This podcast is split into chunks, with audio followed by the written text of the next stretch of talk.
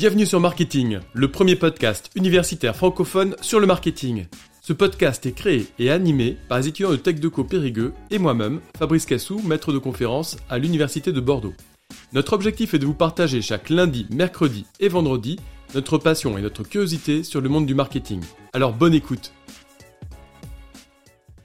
nous avons eu la chance d'interviewer la chef de groupe hygiène de l'entreprise Léa Nature. Basée à La Rochelle, ce groupe est connu pour ses produits biologiques et naturels. Dans cet épisode, Marie Leblanc-Margerie nous parle de son parcours professionnel très riche. Elle termine ensuite par de précieux conseils pour de jeunes étudiants intéressés par ce type de métier. Nous remercions beaucoup Marie Leblanc-Margerie pour cette interview très inspirante. Nous vous souhaitons une très bonne écoute. Euh, on va parler un peu plus de vous. Euh, pourriez-vous nous parler de votre parcours et pour en arriver là et euh, en particulier votre déclic pour le marketing? Alors mon parcours, il est assez classique. prépa HEC, j'ai fait une école de commerce qui s'appelle l'EDEC dans le nord de la France. j'ai fait le choix de partir à l'étranger pour ma dernière année d'études en Suède, à Malmö. Voilà, expérience que je conseille à tout le monde de faire un échange. Moi, avec, je sais que le Covid a un peu mis un cran d'arrêt à tout ça, mais euh, mais c'est top de faire un échange, de sortir de sa zone de confort. Euh, enfin, moi, c'est quelque chose qui m'avait beaucoup plu. Et euh, j'ai fait une année de césure chez Henkel, donc un grand groupe cosmétique. J'ai commencé par faire six mois au siège à Boulogne-Billancourt en tant qu'assistante catégorie manager marché, donc une un métier hybride entre le marketing et le, et le commercial. Ça me plaisait bien de commencer par un quelque chose voilà d'assez hybride pour me dire est-ce que ça me plaît, est-ce que du coup le le métier de marketeur ou de commercial va me, va me plaire? Je trouvais que c'était pas mal de, de commencer par ça. Euh, ça s'est super bien passé et du coup ils m'ont proposé de continuer six mois.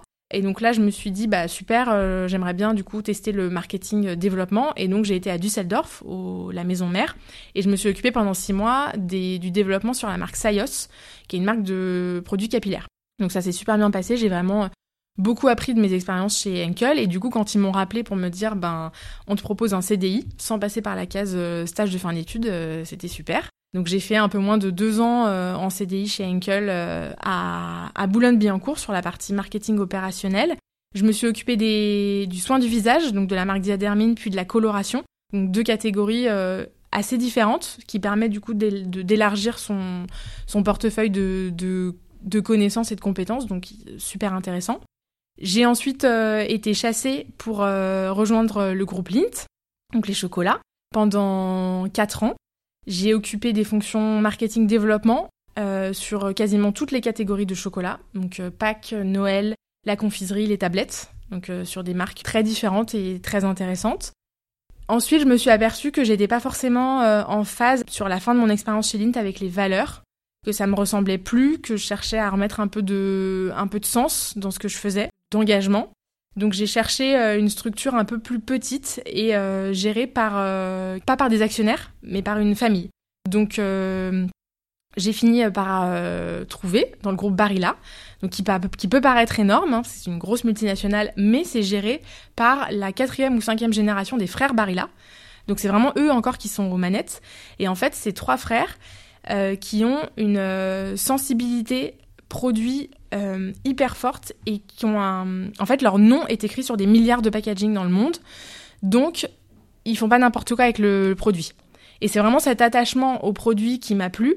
Et ils ont une politique RSE qu'ils encapsulent dans la formule Good for you, good for the planet, où en fait ils sont euh, des énormes acheteurs de, de blé, puisqu'ils ont à la fois donc évidemment le blé dur pour les pâtes, Barilla, mais aussi le blé tendre pour le pain de mie Harris en France qui appartient au groupe Barilla depuis euh, les années 80. Euh, et en fait, ça m'a beaucoup plu parce que ça, ça montre qu'on peut être un gros groupe et en même temps euh, garder un, engagement produit fort et qui est ouais une ligne directrice dans, dans ce qu'ils font. Donc ça m'avait ça m'avait bien plu et j'ai fait donc un peu moins d'un an en catégorie manager marché. Donc je suis revenue à mon tout premier stage en termes de métier, voilà, pour voir autre chose que le marketing, euh, enrichir mon expérience, ne pas rester trop focus euh, market euh, produit, market développement, voilà, faire d'autres choses. Et puis, et puis un cabinet de chasseurs de tête m'a appelé pour rejoindre le groupe Léa Nature. Donc ça faisait quelques mois, années qu'on se disait avec mon mari qu'on aimerait bien quitter Paris, changer un peu de, de rythme. Et toujours en mettant du sens dans ce qu'on faisait. Donc Léa Nature, c'était une super, enfin c'était une évidence pour moi. Et je suis venue passer les entretiens et j'ai vraiment senti cette cet engagement, le fait que voilà la RSE c'était pas juste des paroles en l'air, c'était vraiment quelque chose qui animait les équipes, toutes les équipes dans le développement produit et ça a achevé de, de me convaincre et ça fait trois ans que je suis là et je regrette absolument pas mon choix. D'accord. Et donc le déclic pour le marketing, pardon, pour répondre à votre euh, deuxième partie de question, j'en ai pas vraiment eu en fait. Euh, parce que j'ai des parents euh, qui ont fait de la pub pendant 20 ans, donc j'ai toujours été proche du produit. Et en fait, le marketing pour moi, c'est un peu l'amour du produit bien pensé et bien vendu. Et je pense que le marketing à outrance des années 80, où on nous poussait à, enfin en tout cas la génération de nos parents, à tout acheter toujours plus, une forme de consommation sans fin, etc. Je pense qu'on est, en tout cas ma génération et votre génération est en train de s'en éloigner et cherche à remettre du sens dans tout ça. Et je trouve ça super que ça vous arrive dès le début de votre carrière et pas euh, 10 ou 20 ans après. Qui vous en tout cas, je souhaite que les marketeurs de demain aient ça en, en fil de directeur, de se dire euh, le, le marketing, certes, c'est de l'influence. Faut pas avoir peur de ce mot-là. C'est pas du tout un gros mot. C'est influencer les comportements euh, des consommateurs vers les bons produits pour donner du sens à leur consommation. Et ça, c'est vraiment ce qui m'intéresse. Pour moi, c'est ça le, métier de marketeur demain, c'est de ne pas en faire trop, de pas être dans un, un surmarketing, euh, des... ne pas en faire trop en fait, mais vraiment de donner du sens et se dire que c'est notre rôle d'aider les consommateurs à mieux choisir euh, demain. D'accord. Euh, pourriez-vous nous parler de votre vision du marketing et de l'éthique? Ah, C'est un peu ça. C'est se dire que le, le rôle du marketing, c'est c'est pas de faire acheter à tout prix, c'est de faire acheter les bons produits et c'est de faire acheter des, des, produits qui ont été pensés euh, de manière raisonnée, responsable, sans aller chercher des ingrédients à l'autre bout du monde alors qu'on a des filières en France qui le font très bien. C'est des produits qui ont été mis dans les bons emballages, donc euh, sans suremballage, sans plastique, avec ou alors avec du plastique végétal, avec du carton, avec des, des alternatives pour essayer d'avoir des packagings qui soient les plus vertueux possibles avec euh, voilà des circuits de distribution qui soient courts, des unités de production qui soient en France. Moi, ça m'intéresse quand j'achète un produit en tant que consommateur de savoir qu'il n'a pas traversé la moitié de la planète pour arriver soit dans mon assiette, soit dans ma salle de bain. Et c'est euh, voilà, et je pense que les consommateurs demain euh, ont en fait leur portefeuille, c'est vraiment leur manière de, de choisir. C'est comme un bulletin de vote en fait. Et et je mon rôle, c'est de faire que les consommateurs choisissent à nature plutôt que d'autres marques. Et je pense que le choix du le choix de l'entreprise enfin le choix du comportement de l'entreprise rentre aussi en compte. Et en tout cas demain rentrera de plus en plus en compte dans la le choix final de, du consommateur. Il n'y a pas que le produit. Il y a aussi euh, l'entreprise qui est derrière les choix qu'elle a fait sa politique RSE aujourd'hui il y a euh, pléthore de, de produits bio sur le marché. Euh, mais voilà tous ne valent tous ne se valent pas. Selon moi il n'y a pas derrière les mêmes entreprises, les mêmes engagements, les mêmes valeurs. Et c'est euh, à moi, marketeuse, de faire en sorte que mon produit émerge parmi toute cette euh, masse de produits euh, bio. D'accord. Bon, on en a déjà un petit peu parlé, mais qu'est-ce qui vous a motivé à postuler dans le groupe Léa Nature? Bah, C'est cette quête de sens. C'est de me dire que j'allais faire partie d'un écosystème vertueux où voilà mon rôle c'est de me dire qu'est-ce que je peux faire pour aider le consommateur à, mieux choisir. Et c'est du coup quelque chose que je fais au quotidien chez Léa. Et c'est ça qui me c'est ça qui m'a animée. Et quand la, le cabinet m'a appelé j'étais j'étais hyper enthousiaste. Et je pense que vraiment le c'est enthousiasmant de travailler euh, pour Léa Nature pour ces pour ces raisons là d'accord. Euh, quelles sont les expériences et rencontres marquantes qui vous ont permis de saisir des opportunités professionnelles? C'est pas évident comme question. Euh, je dirais que la première, c'était ma maître de stage en premier stage chez Henkel, donc Solène Jean, qui a vu que je me plaisais beaucoup chez Henkel et qui m'a proposé de rester sur la deuxième partie de césure. Et en fait, euh, ça m'a permis d'aller à Düsseldorf, ensuite d'être embauchée en CDI chez, chez Henkel. Donc euh, pour ça, je la remercie. Ça a vraiment façonné la, la première partie de, de, ma vie professionnelle. Et après, en fait, c'est les opportunités qui se sont présentées, c'est les cabinets de recrutement qui m'ont appelé. Euh, donc en fait, je j'ai pas vraiment de, de rencontres marquantes, j'ai juste euh, suivi mon instinct quand on me disait, quand je me disais il fallait que je change, ben j'ai changé et je regrette pas. Donc ouais, je sais pas si j'ai vraiment des rencontres marquantes, mais en tout cas, on va dire que j'ai j'ai suivi mon intuition. Pour l'instant, ça m'a plutôt réussi, donc je suis contente. Euh, si vous deviez faire une, une, rétrospective de votre vie, quelles expériences ou échecs euh, vous ont permis d'avancer justement euh, Qu'est-ce que vous aimeriez refaire si c'était à refaire Alors à 33 ans, j'espère que je vais encore faire une rétrospective de ma vie. je me souhaite que le, le, plus loin soit toujours, enfin qu'il m'en reste plus devant que derrière.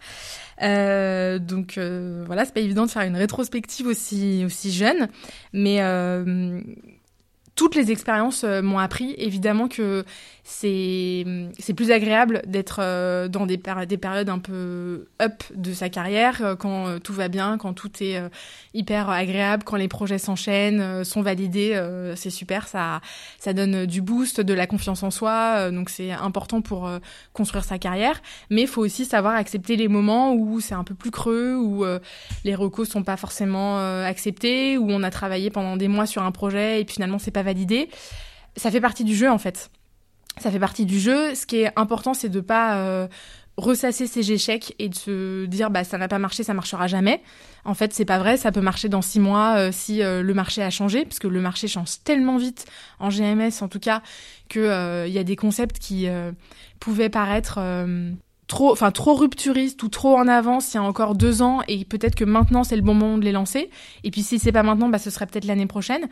Donc en fait, euh, voilà, je me dis que de chaque expérience un peu compliquée, de chaque échec, euh, j'en tire des, learnings pour pouvoir avancer et, me développer. Donc en fait, je pense que je referai tout pareil. Euh, ouais, tout pareil. D'accord, merci. Quelle est la place actuelle et à venir que vous donnez aux jeunes étudiants à Nature et plus particulièrement en marketing? Une grande place. une grande place, on a beaucoup de postes d'alternance et de stagiaires qui sont, qui sont ouverts tout au long de l'année. Euh, donc, faut déjà pas hésiter à postuler parce que les missions sont hyper riches. On a des, des catégories qui sont très différentes. Donc, entre travailler sur euh, du soin du visage, euh, des gels douche euh, ou BioVie, notre marque de soins de la maison, il y a des des, typologies de produits qui permettent euh, d'apprendre et de, de, se faire une idée de ce qu'est le monde de l'entreprise sur différentes euh, catégories que, que, je trouve assez intéressantes. Donc on essaye vraiment de, de former nos, nos, stagiaires et nos alternants, de, de, leur montrer toutes les facettes de nos, de nos métiers en, sur un temps assez court, en six mois et en un an et d'essayer de les aiguiller sur est-ce que c'est est-ce que ça leur plaît est-ce qu'ils sentent qu'ils sont bons dedans et euh, pour après voilà se dire ben je, je vais en faire mon métier ou, ou pas quel conseil donneriez-vous à un étudiant qui souhaite travailler en tant que marketeur pour la décennie à venir? Alors pas mal de conseils. Le premier, c'est que euh, il faut faire des stages. Il faut faire des stages que ce soit en France ou à l'étranger. Il faut sortir de sa zone de confort. En fait, un stage c'est rarement plus d'un an. Donc euh, même si ça te plaît pas, c'est pas grave. En fait, euh, t'as coché la case, euh, ça sera une ligne sur ton CV et puis tu passeras à autre chose. Et au contraire, si ça t'a beaucoup plu, bah tu sais que tu peux après euh, te en faire d'autres, découvrir d'autres choses, d'autres boîtes. Donc ça, je trouve ça hyper intéressant. Moi, j'ai fait du, de la cosmétique et des produits de, alimentaires dans, mon, dans ma carrière et je regrette pas du tout d'être passé de l'un à l'autre.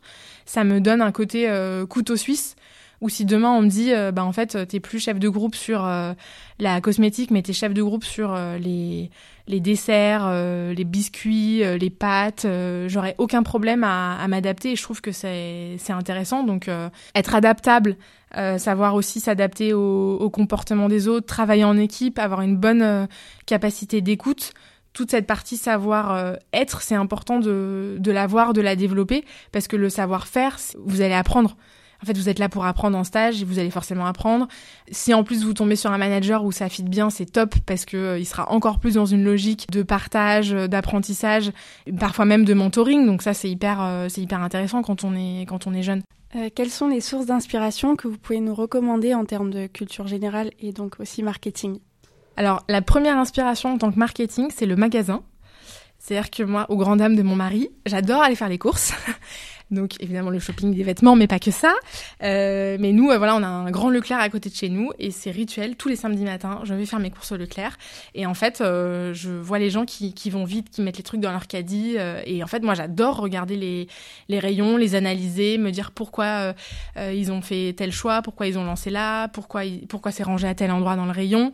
Et en fait, ça, c'est une super source d'inspiration, je trouve déjà, qui est accessible à, à, tout le monde.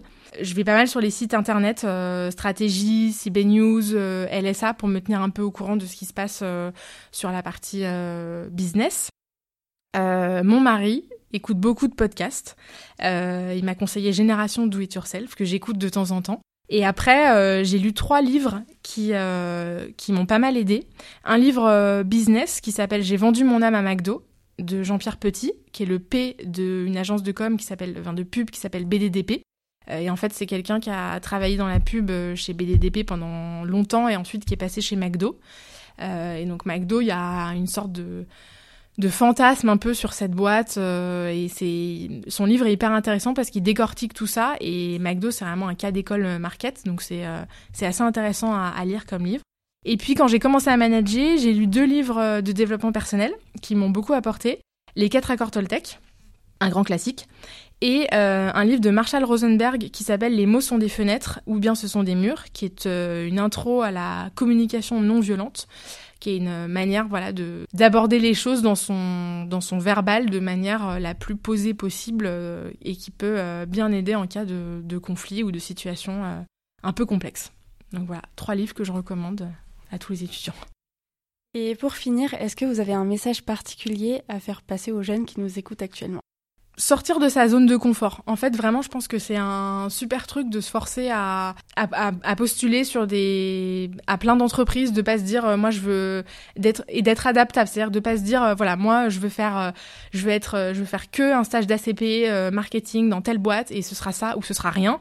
En fait, déjà, bah, parfois manque de peau, le stage est déjà pris.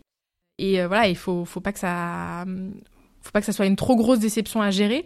Donc serait, moi, ce serait vraiment d'être flexible, d'avoir les chakras ouverts, euh, surtout dans un contexte qui est pas évident en ce moment, je pense, entre euh, le Covid et puis euh, tout ce qu'on connaît de, de crise et de guerre euh, qui quand même assombrissent pas mal euh, les perspectives. Donc euh, voilà, c'est de rester, de rester flexible, de se dire que si c'est pas ce stage, ce sera un autre. Si c'est pas cette boîte, ce sera une autre. Et en fait, la, la, votre carrière sera hyper longue, donc vous aurez forcément l'occasion de d'y revenir plus tard si vraiment c'était quelque chose qui est ultra important pour vous ou de voilà la carrière, enfin la vie est longue, donc en fait prendre les choses comme elles viennent, euh, se montrer adaptable euh, et être open aux opportunités, c'est hyper important pour moi, je trouve. Bien, merci beaucoup pour cette Merci beaucoup. Merci. Merci à tous d'avoir suivi cet épisode. Vous pouvez nous aider dans notre démarche en vous abonnant à notre podcast et en laissant un commentaire. Merci pour votre soutien et votre écoute et à très bientôt sur Marketing, le podcast universitaire pour tous les cueils du marketing.